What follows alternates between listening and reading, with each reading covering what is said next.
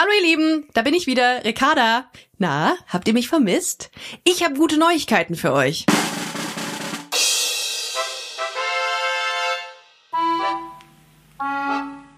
Tausend erste Dates geht weiter und wow, es wird wie immer ein Fest. Das schwöre ich euch.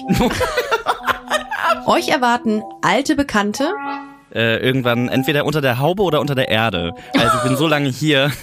Ich hoffe ersteres Bis hier ich, bei uns heute. pass auf. du, ich wäre mir nicht sicher, ich hoffe es aber auch. Wenn ich in Staffel 4 nicht mehr dabei bin, dann wissen wir, eins davon ist passiert. Wir tauchen ab in einen vermeintlichen Märchenwald. Ich bin nicht dein sexualisiertes Rotkäppchen und du wirst nicht der grau-schwarz Männliche Wolf. männliche Wolf werden. Ich werd verrückt.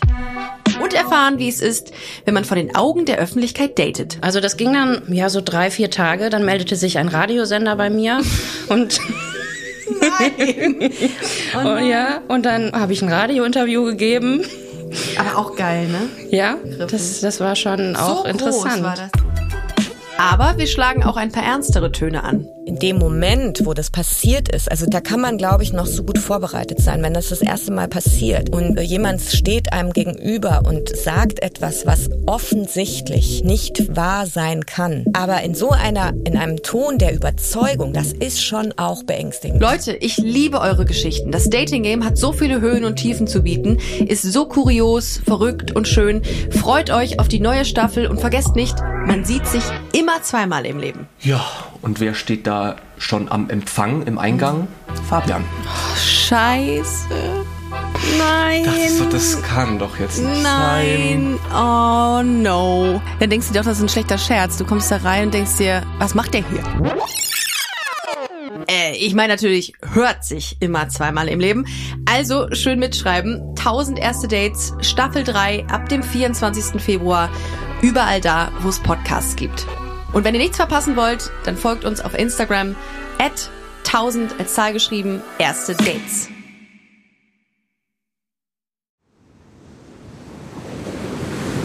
Wie sein Auge war auch der ganze Mensch Monet.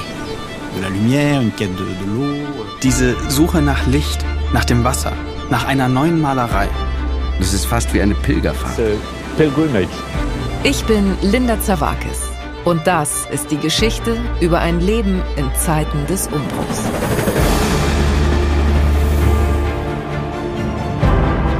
Je pense que Monet Monet selbst steht als Künstler für die Erneuerung einer Definition dessen, was Kunst überhaupt ist.